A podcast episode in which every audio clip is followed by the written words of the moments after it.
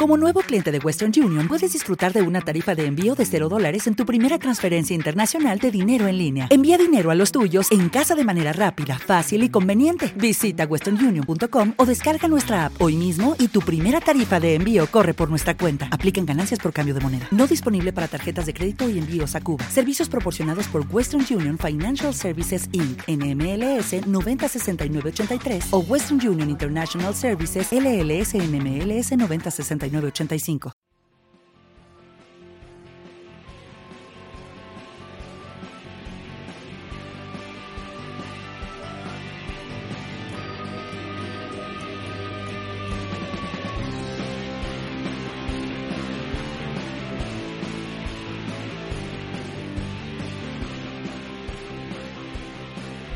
Muy buenas tardes y bienvenidos a otro episodio de Criptomercados y Pymes. Hoy día 19 de mayo de 2022.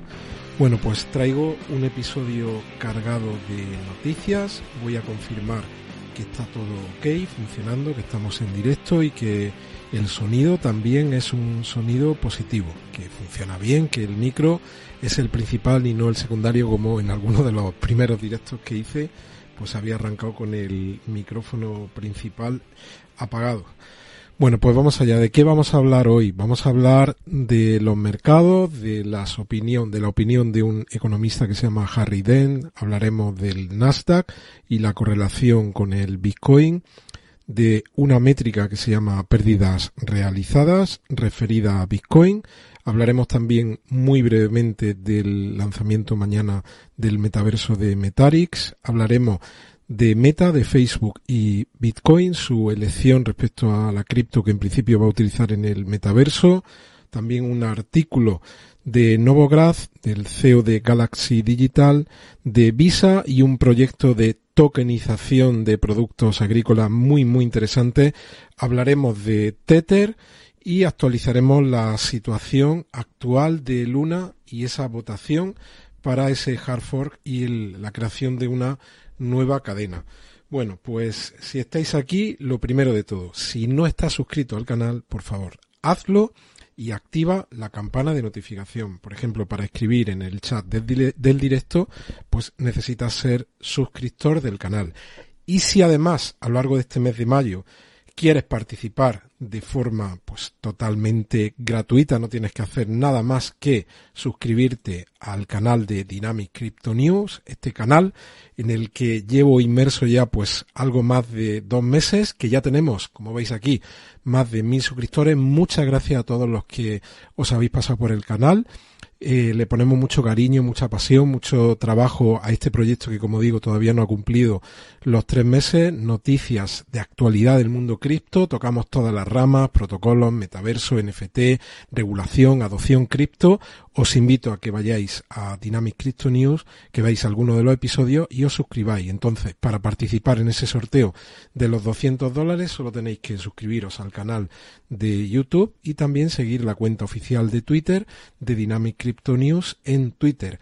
Muy sencillo, ¿cómo encontráis ambas cuentas? Pues en el tweet fijado en mi cuenta oficial de Twitter, que es arroba cristo-mercados. Ahí podéis encontrar los dos canales. Así que, pues muchas gracias a todos y bienvenidos a los que os estáis os estáis incorporando y si os parece dejamos para final algunas consultas cualquier consulta que tengáis pues la vais comentando en el chat y al final pues eh, si no se nos alarga demasiado el episodio pues intentaré resolverla si mi conocimiento si mi ciencia da para ello bueno qué tenemos por aquí fijaos el Nasdaq dice que tiene un déjà vu de la caída de las .com de comienzo del año 2000, dice un trader, mientras que la correlación con el Bitcoin aumenta. Estuvimos compartiendo aquí en el canal hace unas semanas que la correlación, la relación entre el Nasdaq, que es el índice tecnológico de las bolsas americanas, y el Bitcoin, en abril había estado muy muy cerca de uno. La correlación puede ir entre menos uno y el 1, cuando estamos muy cerca del 1, pues hay una relación, por decirlo de forma sencilla, causa-efecto. De esta manera, el, el, Nasdaq sube, Bitcoin sube.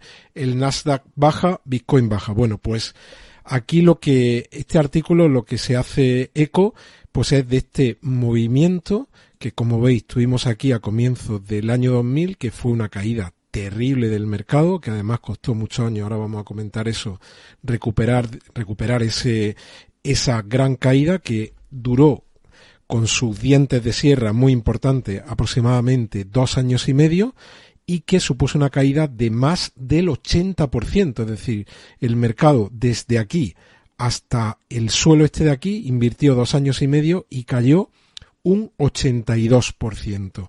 Bueno, pues ahora mismo estamos dibujando también un gráfico que algunos analistas dicen, ojo, cuidado, que esto puede ser bastante más serio de lo que en principio nos podemos imaginar. Bueno, pues este artículo por aquí, ahora hablaremos algo más de eso. Otro artículo que fijaos el título dice que caerá el mercado de valores un 20% o un 48 desde el pico, refiriéndose en este caso a las bolsas y si no me equivoco al Standard Poor's, el otro índice americano. Dice aquí está el factor clave, dice la estrategia, bueno, y habla de diferentes variables, habla del poder del dólar, lo compara aquí pues con la situación ahora mismo, el sentimiento del mercado, el bono a 10 años, el precio del gasoil, del oro. Bueno, pues ahora mismo estos son artículos que nos estamos encontrando habitualmente toda la semana. Luego también, pues ahí viene, eh, esto ya lo vivimos por supuesto lo vivimos en el 2018, que fue muy duro, y parte del 2019 lo vivimos coyunturalmente en el verano de 2021 que vivimos, pues artículos que decían que nos íbamos a ir muy muy abajo. Aquí tenemos un artículo de un economista que se llama Harry Dent de Diario Bitcoin que dice que el Bitcoin puede caer en esta gran en este gran movimiento bajista hasta 3.000 dólares, pero que tranquilos, no pasa nada, porque luego subirá a 500.000. Bueno, pues aquí se detalla, él habla de por qué piensa que la situación para los mercados es una situación muy complicada. También habla del Standard Poor's, de la Reserva Federal, de la subida de tipos de interés, de la relación, la correlación que hay entre activos de riesgo, en este caso las criptomonedas y los mercados tradicionales y las subidas de los tipos de interés y él piensa que nos podríamos ir hasta los 3.000 dólares. Yo pienso que no es así y ahora cuando vayamos viendo algún gráfico más, como me habéis oído en días anteriores, pues os daré mi opinión. ¿Qué están haciendo las bolsas? O mejor dicho, ¿qué han hecho las bolsas? Aquí en Europa, pues como veis, tenemos por un lado el IBEX que ha caído un 0,83, el indicador francés, el índice francés, el CAC 40, ha caído un 1,26, el Eurostock ha caído un 1,36 y el índice alemán el DAX ha caído un 0,90. Y ahora, al otro lado... ¿Te está gustando este episodio? Hazte fan desde el botón apoyar del podcast de Nivos.